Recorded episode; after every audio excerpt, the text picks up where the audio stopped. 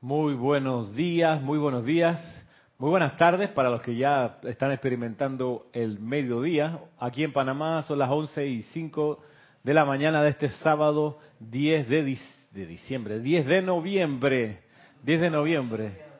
Pronto, pronto se acercan los ocho días de oración acá en el Serapis Bay, aquí en Panamá.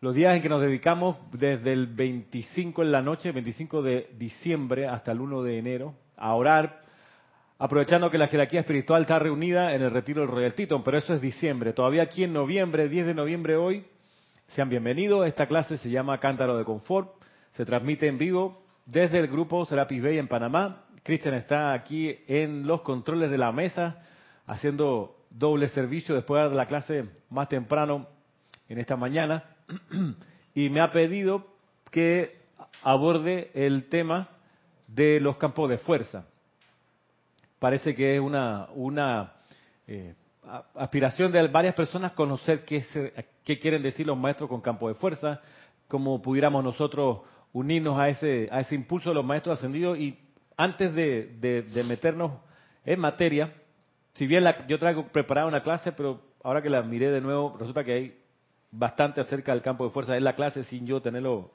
pensado, enfocado, enfocarlo desde ese, desde ese ángulo. Porque la clase es del Mahacho Han y el que impulsa la idea de campo de fuerza es el Mahacho Han.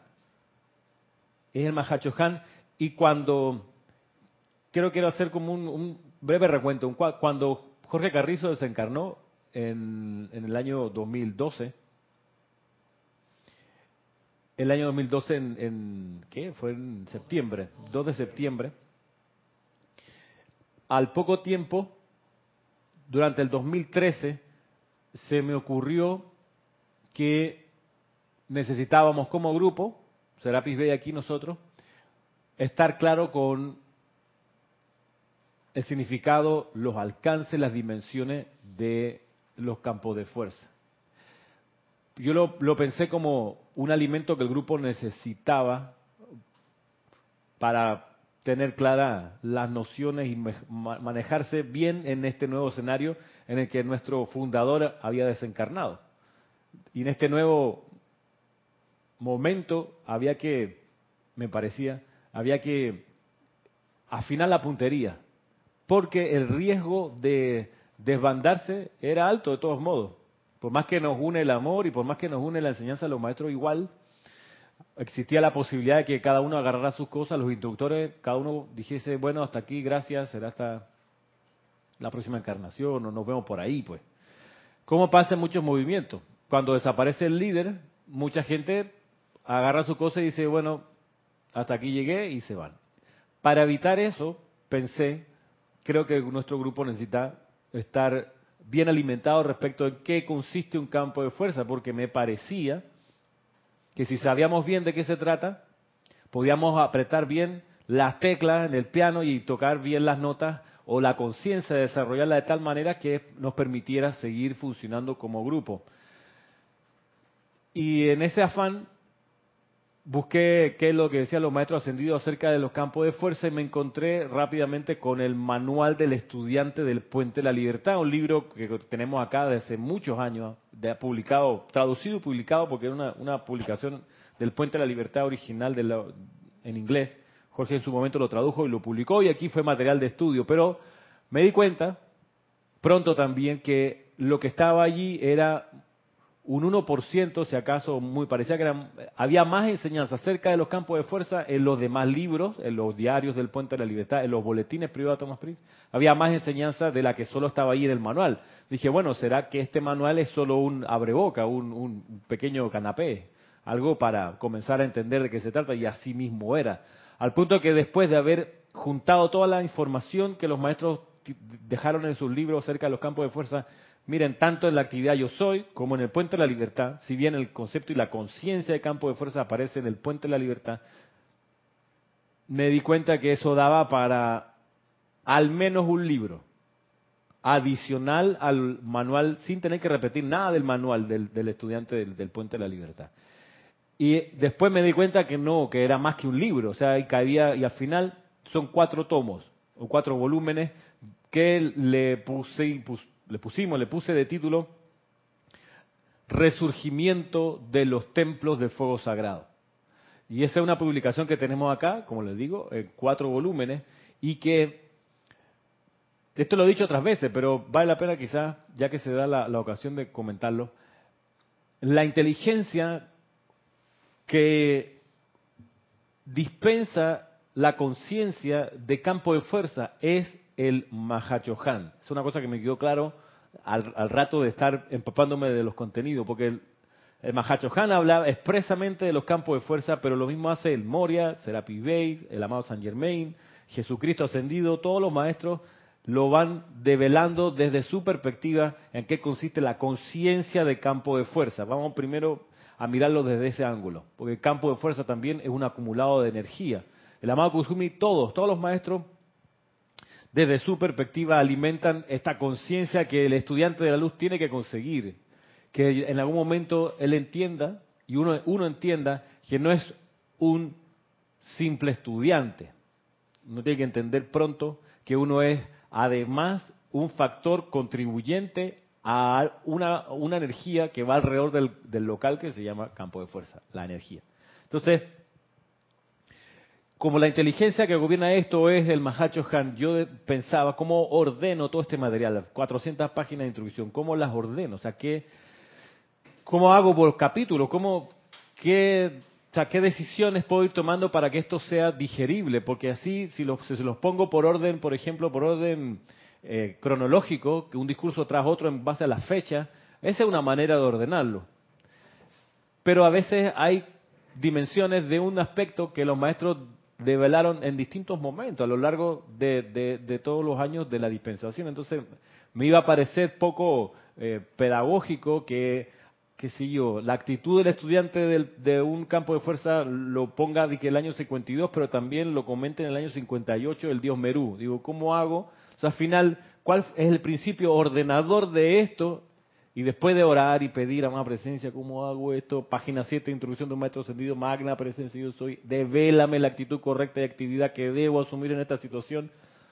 Ya no estaba Jorge como para ir a preguntarle. Y Jorge, cuando uno le iba a preguntar, de salida te decía, ya le preguntaste a tu presencia de Dios, yo soy, ya hablaste con ella. Entonces, no, no venga acá, hermano. No dependas de mí, depende de tu presencia yo soy. Eso es lo que quiero que entiendas. Jorge no insistía mucho en eso.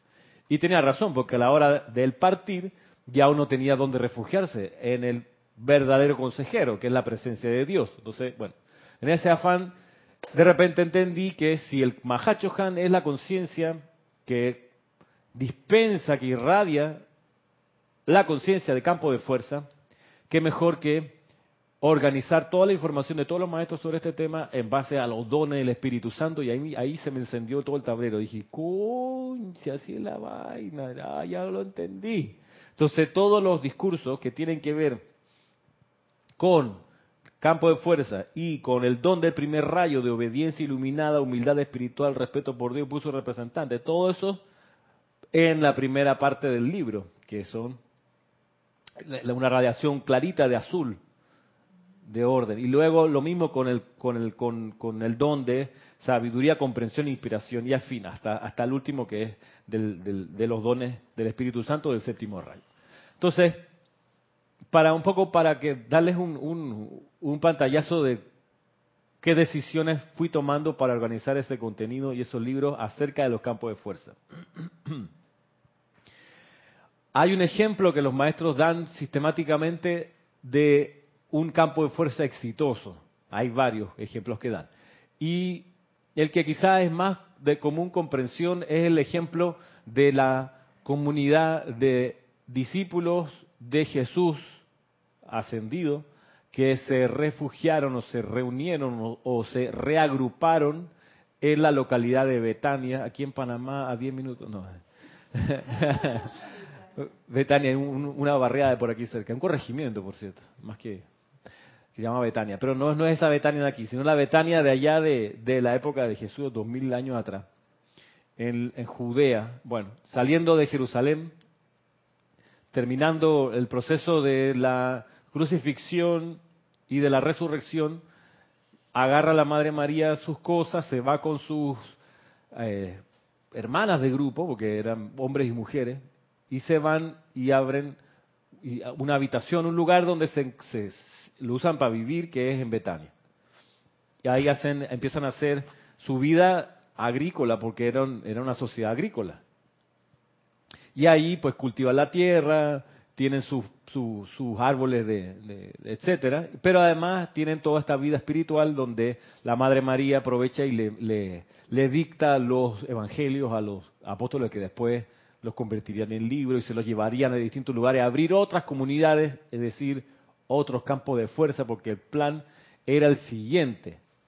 Desencarnando Jesús o ascendiendo Jesús, más bien había que lograr Miren, y aquí está una de las cuestiones que son importantes para la época que estamos hoy.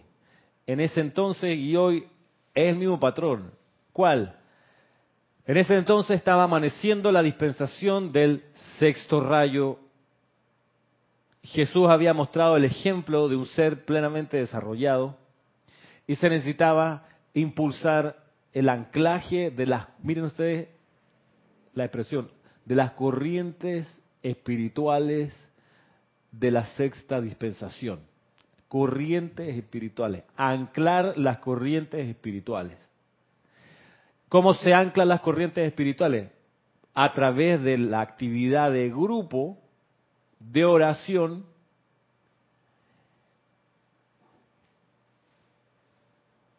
en un lugar dedicado a eso, de manera permanente, y al ser dedicado a eso, ese sitio se convierte en un foco de esas corrientes espirituales que se anclan. Los maestros ascendidos, la jerarquía espiritual necesita de embudos, necesita de canales de energía para poder descargar sus bendiciones en este estrato denso de la materia en, que, en el que estamos. Y para poder hacerlo necesita que la gente que está acá reconozca a esos seres de luz y esa gente que está acá irradie también, descargue de, su vida para formar esos embudos, que se le conoce como focos de luz. En esos focos de luz los maestros vierten entonces sus rayos y donde ese rayo toca la tierra o toca el corazón o toca los cuerpos físicos o el cuaternario inferior de la gente, esos rayos se convierten en llamas. La luz, de, las llamas son la precipitación de los rayos.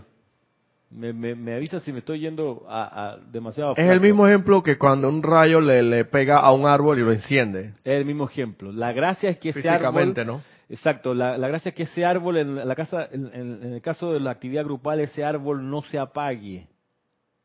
O sea, siempre haya gente metiéndole leña a esa fogata, para que el rayo que está viniendo no se evapore, no se disipe, no retroceda, sino que se produzca el efecto este de anclar esas corrientes espirituales. Bueno, al caer en conciencia de este servicio, los estudiantes se convierten en contribuyentes de esos focos de luz para permitir que, de nuevo, se anclen las corrientes espirituales de los planos superiores aquí en las esferas inferiores y desde estas esferas inferiores los maestros ascendidos puedan a través de esos rayos descargar más luz y energía en la atmósfera alrededor de esos sitios, de esos focos. Incendiar todo alrededor. Incendiar, llenar de luz con las cualidades que esos maestros necesitan para el plan divino del momento. En ese entonces eran las cualidades del sexto rayo.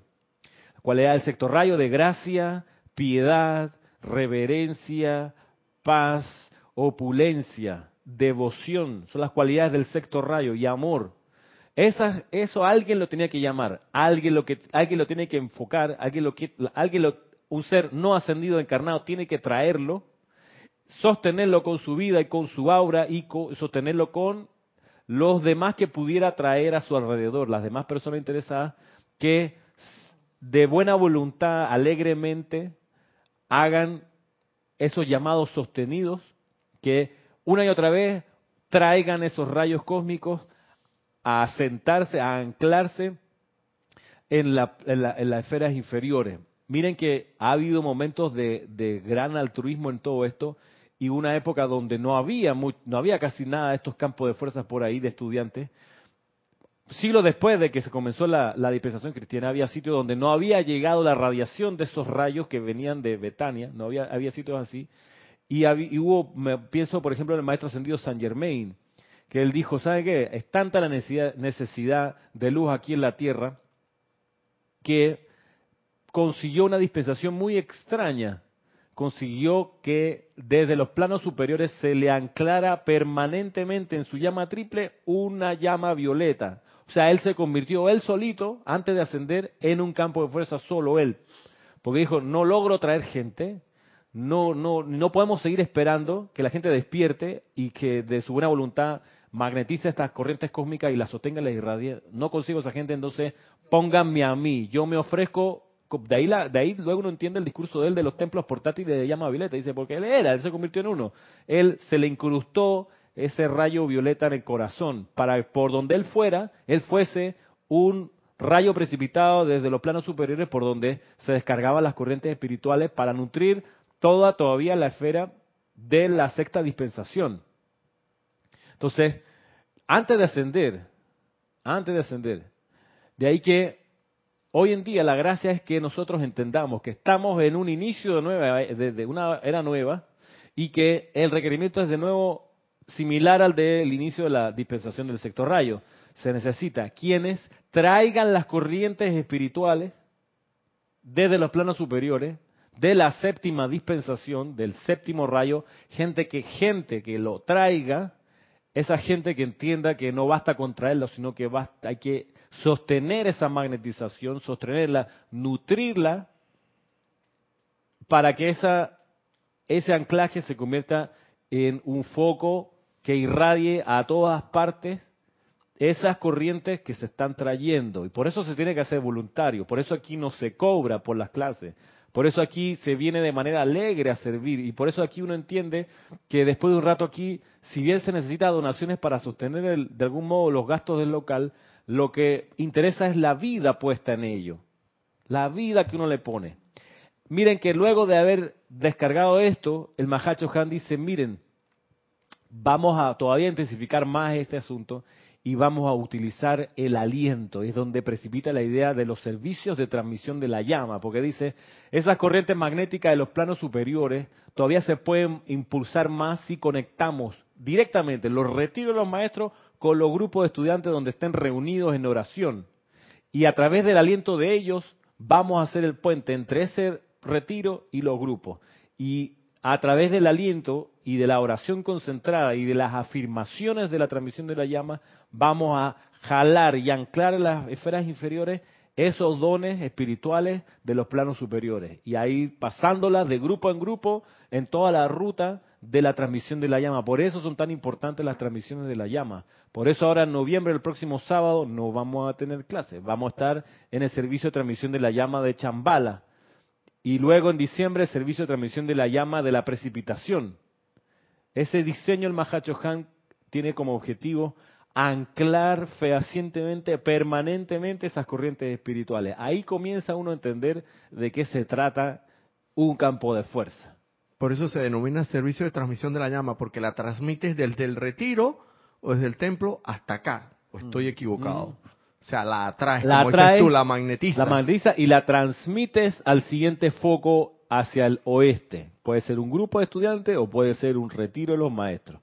Y uno se convierte en esa eh, cadena de estaciones de repetición que van, ahí sí, transmitiendo en el doble ejercicio de magnetizar y de proyectar.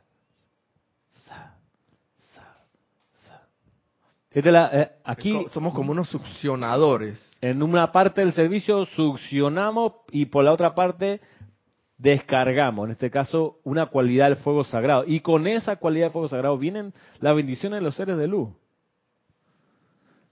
Y, eso, eso, de ahí está una de las funciones es que los principales beneficiados de toda esta actividad son los que participan en ella, con su aliento, con su atención, con sus cantos, sus decretos, sus invocaciones, ellos. Y digamos que los segundos beneficiados, pero tan importante como los primeros, es la gente que no va a estas actividades, que no conoce de ellas, pero que se beneficia de que en la atmósfera donde vive hay un barrido de sustancia luz armoniosa y elevadora que los libera de todo lo que ocurre en el resto de los días y horas, que es el aplastamiento de la efluvia destructiva de la humanidad en la ciudad, de los pueblos. es como una gran limpieza a nivel de atmósfera y a nivel de corrientes espirituales, porque si no la gente se, solo se, se alimentaría de alcantarilla, de, de humo, de tóxico, de las mismas emanaciones destructivas de los seres humanos, donde, miren ustedes, si ustedes pueden buscar, en serio, sitio donde se desarrolla la más grande violencia eh, en las ciudades, en, la, en los pueblos, es porque hace falta un foco de estos estudiantes que se instalen allí a hacer este servicio concentrado. Se necesita, por eso cuanto más grupos haya, mejor. Cuanta más gente se reúna con la actitud correcta, más se disipa esa discordia. Y pasa el fenómeno también, voy, de que si en un lugar alejado hay solo un grupo, es normal que hacia ese sitio converjan un montón de fluvia destructiva tratando de purificarse y va hacia allá. Entonces se necesita que la gente esté clara que su servicio es magnífico y de gran alcance, de largo alcance, porque está pudiendo transmutar mucho karma colectivo que ni siquiera es del país o de esa sociedad, sino que va a estos sitios buscando dónde redimirse. ¿Qué cosa?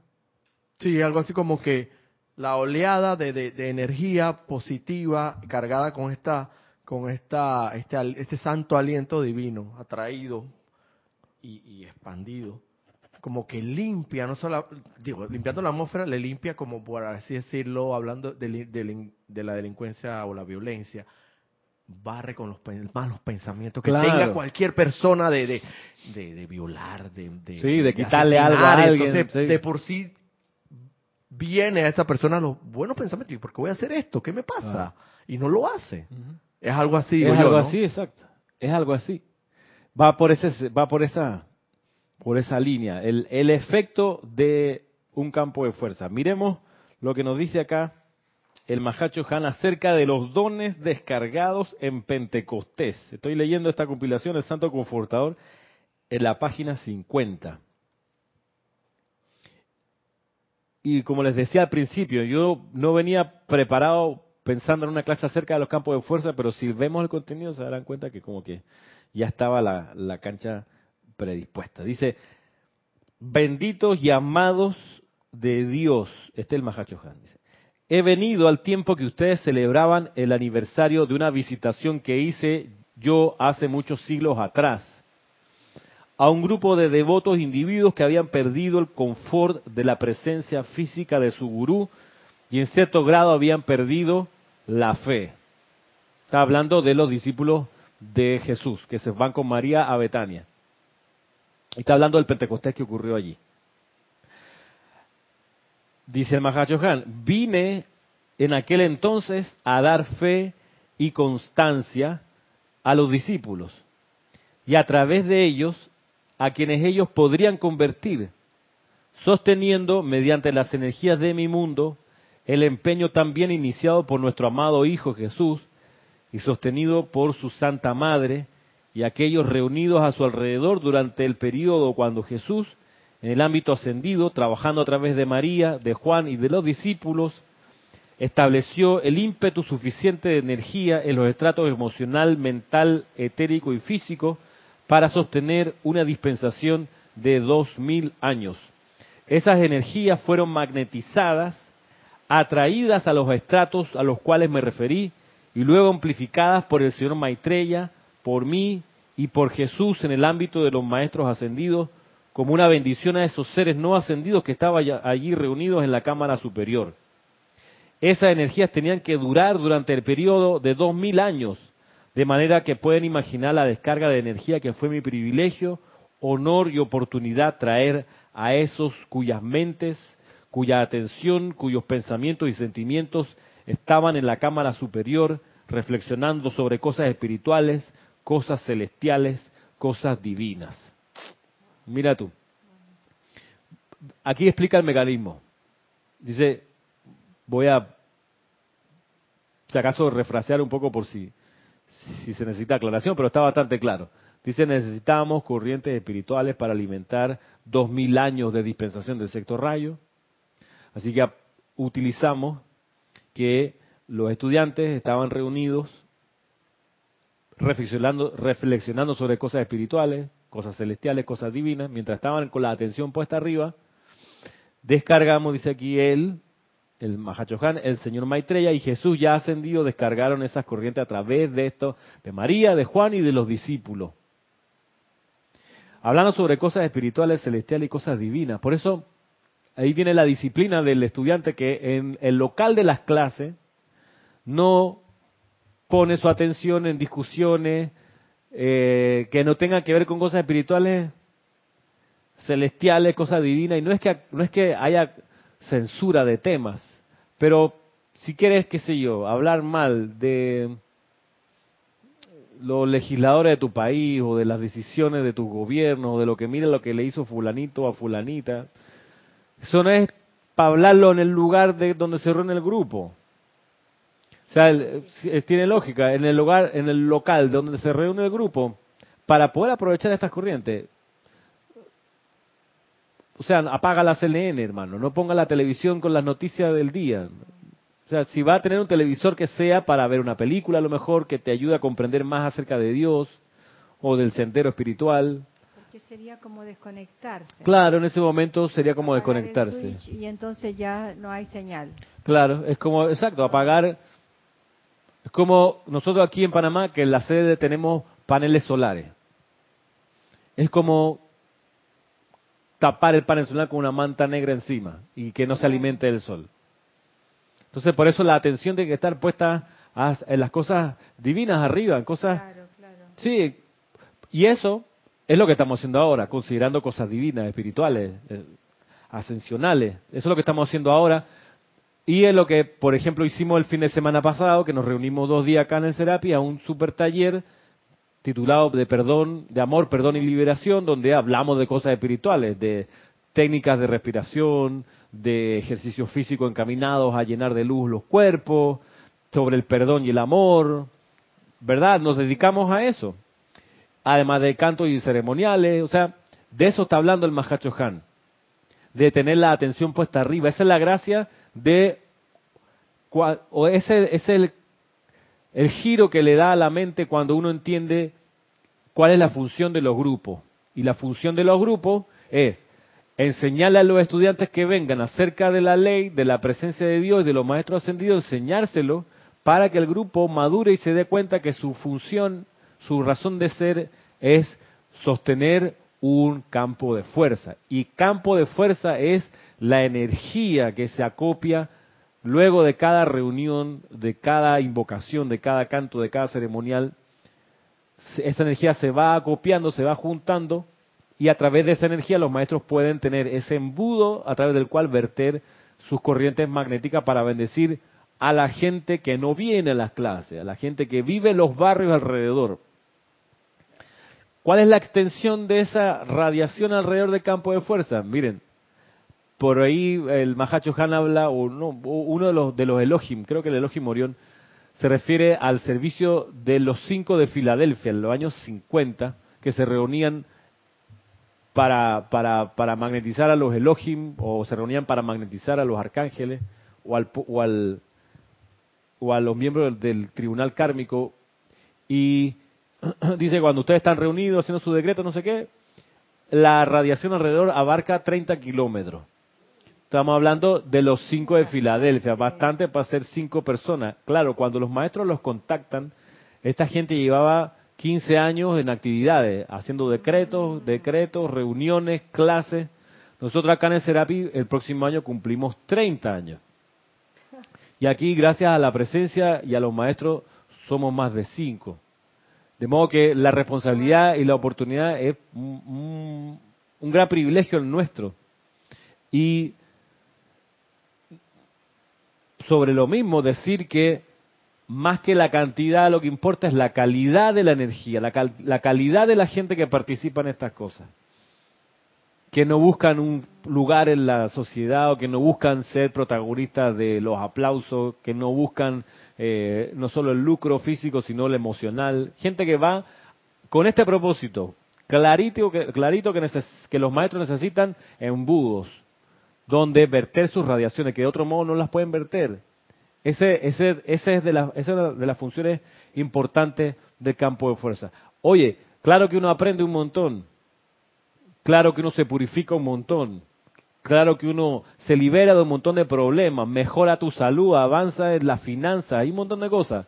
Pero eso es como resultado de primero haber servido, entendiendo el plan detrás de todo, que es proveerle a los maestros centros por donde los maestros puedan verter y anclar las corrientes espirituales. Y estamos en una época muy buena, porque ¿de qué tiene, qué gracia puede tener que en 200 años uno despierte, ay, sí, hay que hacer campo de fuerza? Pues ya para qué, en 200 años. La gracia es cuando está amaneciendo, como ahora, decir, los maestros necesitan campo, yo mismo soy. Yo mismo soy. ¿Cómo puedo abrir uno?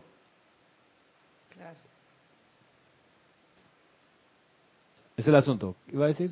Sí, que los maestros indican que cuando nosotros nos reunimos y hacemos las invocaciones, las adoraciones, los decretos y los cantos inclusive, ellos dicen que nosotros emana de nuestro, de nuestro fuego sagrado una sustancia muy en particular, sustancia luz, producto de la magnetización mediante esas actividades de invocación, adoración, decreto y canto que es precisamente la, sustancia luz que ellos requieren para hacer el trabajo que se requiere en un momento determinado.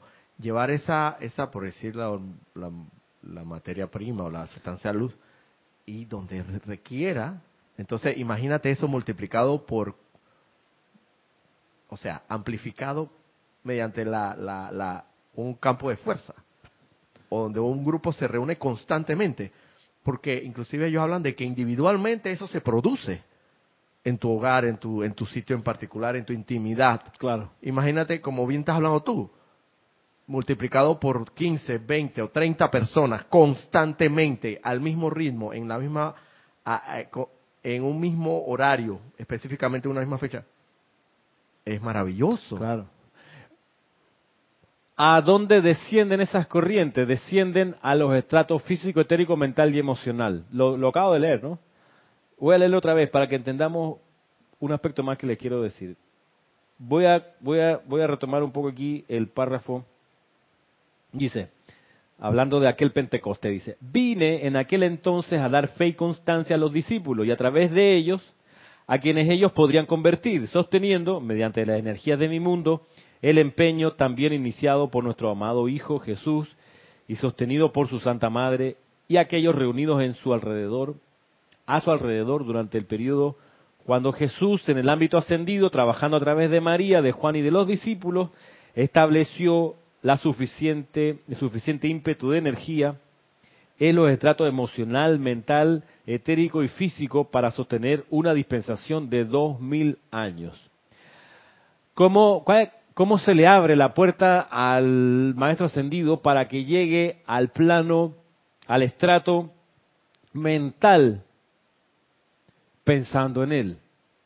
Si tú te pones a leer su, enseñanza o pensando, pensar, o te pones a pensar en el maestro o a visualizarlo, le estás abriendo el estrato mental donde tú estás. Entonces él va a verter su corriente a través de ese estrato y le va a llegar a la mente de la gente a través del estrato mental, a través de esa autopista. Pero también los maestros necesitan llegar al estrato emocional. ¿Cómo lo, uno lo puede ayudar? Bueno, uno abriendo su mundo emocional al mundo emocional del maestro y atrayendo al maestro para que pase a través del estrato emocional en el que uno está. Y así el maestro le llega al, al mundo emocional de la gente producto del sentimiento. O sea, ofreciendo los vehículos, literalmente, porque literalmente. Si, para eso los tenemos, no es para hacer, no es para creaciones humanas, entonces como que nosotros acá en este plano dejamos de ser y prestamos este vehículo a ese maestro. Y entonces es eso. Ahí es donde se necesita saber intelectualmente qué sentimiento irradia tal maestro para uno producir ese sentimiento simpático, que haga sintonía con ese maestro. Pero al pensar en el maestro e invocarlo, ¿acaso el maestro eh, no se convierte en el sentimiento a través de ti? De uno, pero uno debería sentirse allí, realmente sentirse. Si uno va a invocar, si uno quiere, si uno quiere que el sentimiento del Mahacho Han, que es confort, le llegue a una persona, a su, a su cuerpo emocional,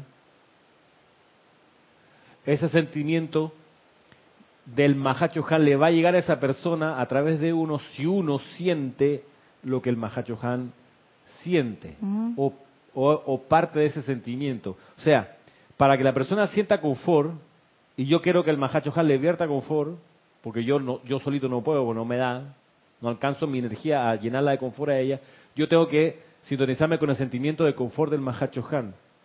Yo me tengo que sentir el confort. No es que ya, no es, es más que solo pensarlo, es más que invocarlo. Es que me, logre yo aquietar y sentir el confort del Mahacho Han. Y a través de mi cuerpo emocional, avanzando por el estrato emocional, le va a llegar al cuerpo emocional de la otra persona. Pero yo tengo que estar claro de buscar ese sentimiento, de autogenerarlo, decir, ¿cómo, me, ¿cómo yo logro sentir el sentimiento del Mahachohan?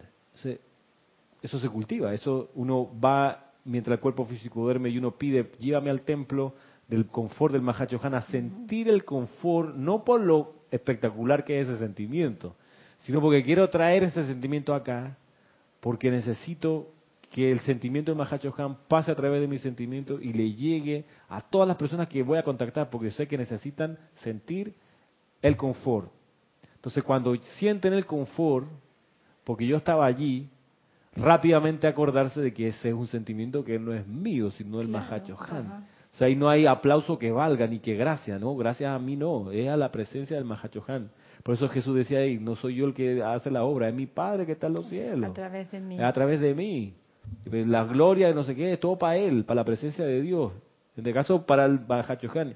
Y así tú estudias y dices, bueno, yo quiero que la gente sienta al Maestro Ascendido San Germain y que el que el, sentimiento del Maestro Ascendido San Germain le llegue a la gente. Y entonces ahí tú buscas y estudias y dices, ¿cuál es el sentimiento de San Germain? Y entonces te encuentras que, ah, no, el sentimiento de él, a diferencia de lo que yo pensaba, que yo que pensé que era el perdón, no, el sentimiento es del optimismo controlado por la luz, un, un optimismo controlado. Wow, entonces ¿cómo cultivo yo en mí el sentimiento de optimismo controlado? Porque no es el optimismo desbocado, sí. es de cualquiera, no, es, el optimismo controlado. Entonces, si yo quiero, de nuevo, el mismo mecanismo, que el sentimiento del maestro ascendido San Germain, que es la mayor parte de su energía como individualidad, ese sentimiento inunde el estrato emocional donde la gente vive, yo tengo que sintonizarme con ese sentimiento del Maestro Ascendido San Germain para que a través de mí vaya ese sentimiento a la gente. Por eso, clase atrás veíamos que el Maestro decía, hey, denle su cuerpo emocional, ofrézcale su cuerpo emocional al ser de luz, ofrécelo. Y no es que aquí está, pues te lo entrego, no, ofrezco es porque me dejo permear por ese sentimiento y empiezo a, a entrenarme a sentir eso y así con cualquier ser de luz. Entonces ya se desarrolla la conciencia de razón de ser. Ya no dice, bueno, ah, mira, eh, mi razón de ser, o sea, yo soy aquí porque voy a ser una plataforma por donde tal ser de luz va a pasar. Y me consagro a eso. Si esto lo hace un grupo de estudiantes, estamos hablando de ya el cultivo de un campo de fuerza, que dice, bueno, este campo de fuerza, consagrado a fulano de tal, tal maestro, va a verter estas bendiciones y lo van a hacer sostenidamente, rítmicamente. De ahí la necesidad de que los estudiantes del grupo estén claros en qué los motiva como colectivo, para no dispersar la energía cada uno por su cuenta, sino que decir, bueno, vamos a concentrarnos en este sentimiento porque este es lo que vamos a darle como plataforma al ser de luz. Miren que eso cambiaría bastante nuestro servicio de transmisión de la llama. Porque ahora que viene Chambala, la transmisión de la llama de la, de la ciudad de Chambala, la cualidad del sentimiento es del equilibrio. Entonces, mientras estemos realizando ese ceremonial la próxima semana y mientras estemos magnetizando el santo aliento, deberíamos ocuparnos, además de con el cuerpo mental estar claro con, la, con los colores de la llama y la senda, estar con nuestro cuerpo emocional claro con qué es lo que debemos estar sintiendo, que es el equilibrio. El equilibrio su balance de amor, sabiduría y poder. Eso es lo que deberíamos estar sintiendo para balance de amor, sabiduría y poder, para ser para ser sacerdotes del fuego sagrado. comandantes de luz, que comandan luz. Tenemos que ponernos, recordarnos ese día que tenemos que lograr sentir ese equilibrio para que desde el campo de fuerza no solo vayan corrientes mentales armoniosas, sino también una gran corriente emocional al estrato emocional de la humanidad, para que la humanidad sienta el equilibrio de la llama de Chambala. Y lo mismo en diciembre será entonces con la reverencia por la vida, el sentimiento de reverencia por la vida, que cuando hagamos la inhalación, la absorción, la exhalación y la proyección, proyectemos además de la llama con su color verde chino con radiación dorada, además de la afirmación, el sentimiento de reverencia por la vida. O sea que esa sea nuestra nutrición, nuestro aporte para que pueda realmente el señor Confucio, director de esa llama, pasar a través de nuestra emanación, nuestros electrones y llegar al estrato emocional y mental. Ese es el asunto. Y cuando entonemos canto, que es la parte física y emocional, cuando ya vibran las cosas en el plano físico, entonemos esos cantos de nuevo con la conciencia y el sentimiento en diciembre de reverencia por la vida, en noviembre de equilibrio. Y en nuestra aplicación diaria buscar a qué nos queremos consagrar para producir este fenómeno, como dice acá, de llegarle a, a los estratos emocional, mental, etérico y físico ¿Alguna pregunta, Cristian? Hasta aquí ha sido... El, chat de YouTube dice Cristian que está dando un poco de problema. Pero el chat de Skype no, no está dando problema. Ese está muy bien. Voy de nuevo acá a retomar la lectura. Dice, estas energías fueron magnetizadas, atraídas a los estratos a los cuales me referí y luego amplificadas por el señor Maitreya, por mí y por Jesús en el ámbito de los maestros ascendidos, como una bendición a esos seres no ascendidos que estaban allí reunidos en la cámara superior. Esas energías tenían que durar durante el periodo de dos mil años, de manera que pueden imaginar la descarga de energía que fue mi privilegio, honor y oportunidad traer a esos cuyas mentes, cuya atención, cuyos pensamientos y sentimientos estaban en la cámara superior, reflexionando sobre cosas espirituales, cosas celestiales, cosas divinas. Hay un Pentecostés individual para cada corriente de vida. Llega el momento en que el Santo Confortador, surgiendo a través del Cristo despierto, une al hombre externo con su divinidad. Y hay Pentecostés cósmicos como lo es ese cuyo aniversario celebramos hoy. Esto fue en junio de los años 60, del año 60. Luego dice el Mahachohan, he añorado la oportunidad de juntar individuos cuyos cuerpos internos estuvieran de acuerdo y en afinidad, todos vibrando con una rata de armonía ininterrumpida, a través de quienes yo pudiera, como lo hice a través de los discípulos, verter el mismo poder vitalizador y energizador. Llegará el día en que tal actividad podrá lograrse.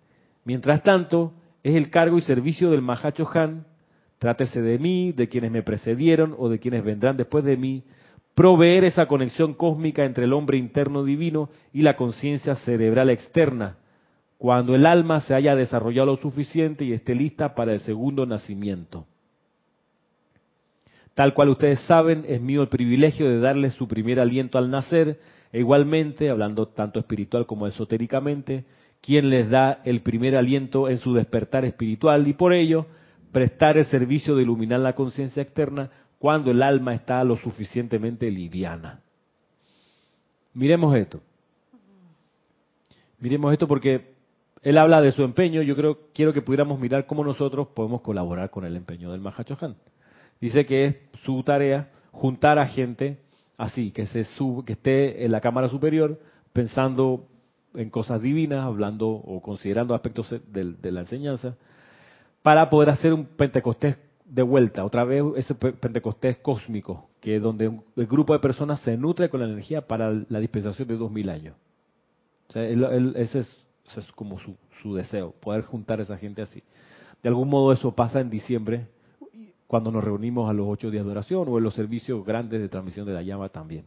Y quien quita que los servicios diarios que, se desarrollan acá, los ceremoniales, también algo de eso, eso, eso, eso se, deja sentir. Y es importante la invocación al Mahacho Han.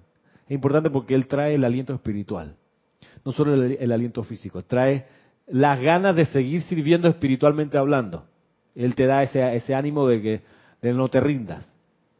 Miren que en, la vez pasada veía que los maratonistas tienen un, un, código de que ellos saben que en cierto momento de los 42 kilómetros se enfrentan, ellos le llaman con el muro.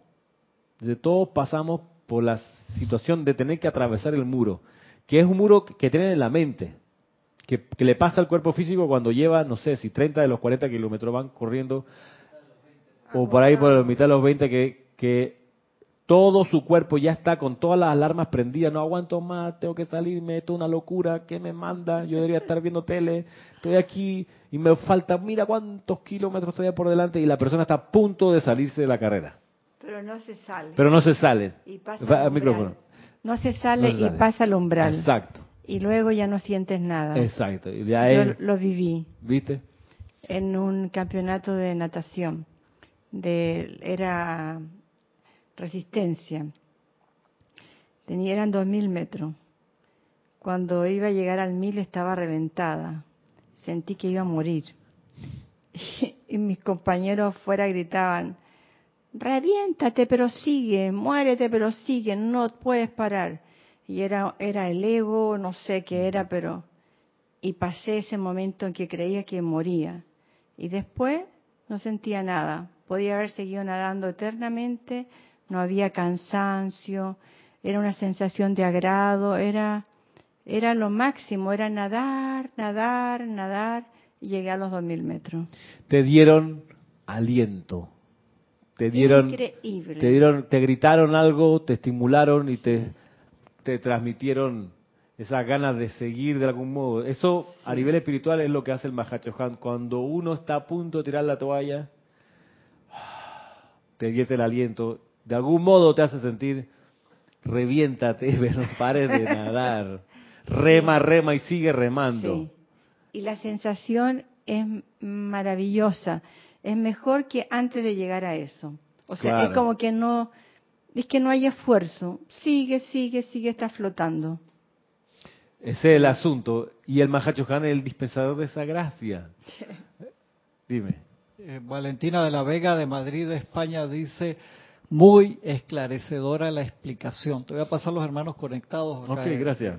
Olivia Magaña desde Guadalajara, México, Valentina de la Vega desde Madrid, España, Flor Narciso de Mayagüez, Puerto Rico, Teresa Peñate Castillera de Islas Canarias, Liz Sordia de Guadalajara, México, Consuelo Barrera desde Nueva York, Livia Momber desde Uruguay, Leticia López desde Dallas, Texas. Gracias a todas a ningún varón. en Skype, gracias. YouTube se tildió, dice Cristian.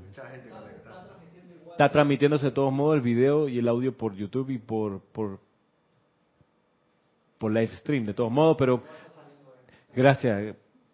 Qué bueno que sea claro, me avisan si no, porque es importante. Si uno, si me pierdo las explicaciones y me voy por allá por lo incomprensible, me dicen, eh, para qué, bájale dos no estamos entendiendo. Este, el aliento espiritual. Entonces, lo, volviendo al asunto, ¿cuál es el punto? El punto es que para la sobrevivencia del grupo es importante la invocación al Mahachohan. Ese, ese era mi, lo que quería hacer. Quería cerrar la idea con esa, con esa, con ese recaudo que uno tiene como estudiante y como líder de grupo, como director de santuario, como queramos decir, mira, es normal que hay un momento que tú dices, tengo el muro y no hay cómo, ¿qué hago? Me salgo y no aguanto más, tiro por la mano a la gente por un tubo, ¿hasta qué hora estoy aquí? Porque quizás también va el ingrediente de la soledad, uno se siente íngrimo, abandonado a su suerte, digo. Entonces, la gana de, de tirar la toalla, tú sabes, de colgar los guantes, están allí, y es normal que sea así, llega un momento, pero ahí es donde te salva el aliento. Ahí donde das un poquito más de esfuerzo, la milla extra y superas ese umbral y ya el resto es gozoso y te vas ahí con el impulso que venías trayendo. Esa es la gracia. Ese, y eso a nivel espiritual lo provee el Mahachohan. Ese aliento de cuando ya estás a punto de morir, te exhala y te paras de nuevo otra vez y dices, ¿sabes qué? Claro que puedo. ¿Quién dijo que no se puede? Vamos, es lo que se ve en Matrix cuando matan a, a, Neo. Viene Trinity y, le, sufla aliento. Estás que te mueres, estás en la cama abandonado, que nadie te quiere, te botaron del trabajo, te tiraron un portazo tus hijos, tus parientes, te exiliaron, te quitaron todo, la cédula, el pasaporte, la ciudadanía, la dignidad, y tú dices, metido por el puente de la América, y ahí viene el aliento que dicen, párate hermano, sal de ahí, deja de llorar tu desventura, mira que las cosas no son tan graves como parecen, y tú atraviesas ese umbral y sales vivo de vuelta y avanza, dice. Y eso los futbolistas lo tienen claro. Por eso está el, jugador número 12, para los que estén familiarizados con el fútbol. Si son 11 en la cancha, ¿dónde está el número 12? Fanático. Eso, los fanáticos que están cantándole, gritándole, insultándolo, eh, pero están dándole aliento. De ahí que un sitio donde eso se siente es, por cierto, la bombonera en Buenos Aires, que es donde hoy se juega en un par de horas más la primera, el partido de ida, la primera parte de la final histórica de la Copa Libertadores de América, que por supuesto iré a ver. No a Buenos Aires, pero en algún lugar encontraré donde ir, porque eso hay que verlo, eso es histórico. Eso es más que, eso es, por favor, y me perdona, eso es más que Real Madrid contra Barcelona. No hay discusión. O sea, el partido. Eh, Boca, Juniors con River Plate. O sea, en serio. no y, y, eso cualquiera te lo puedo. te lo puedo sustentar. El clásico Boca River, llevado a, como final de Copa Libertadores, es más, y me perdonan, que una final de Champions entre Real Madrid que coincida con que justo le tocó de rival al Barcelona. Porque además se juega en dos partidos. Hoy y en dos semanas más, o a fin de mes se juega el otro. Así que, ¿y qué es lo que se nota allí? Que el, público juega, un, juega un, factor muy importante, porque cuando ya han corrido, ya no aguantan las piernas, van con el marcador en contra, de repente es el público el que los anima. Y miren que las hinchadas tienen sus, ritos y sus, y sus técnicas para levantar el ánimo de los equipos. ¿ah? El, el, Liverpool, por ejemplo, de Inglaterra, en algún momento del partido, todo el estadio, toda la barra de ellos se pone a cantar You Never Walk Alone. ¿Tú nunca trabajas solo? Sí, tú nunca caminas solo. Que es una canción de, traída del, me imagino, de los cantos de iglesias, eh, pero te insufla ánimo, entonces sí es verdad, no estoy solo, no sé qué. Y por eso, miren ustedes, a propósito del valor del aliento colectivo, eh, que, el, que el jugador de la cancha tiene que sensibilizarse y, de repente sentir ese, ese empuje extra que te da la, la, hinchada, un entrenador como entrenador como Marcelo Bielsa, este argentino que ahora está entrenando un, está entrenando un equipo en la segunda división de Inglaterra, ha hecho algo que, que, hace unos meses ya lo hizo, pero me acabo de acordar, que no habían hecho ningún otro entrenador en estos equipos de elite.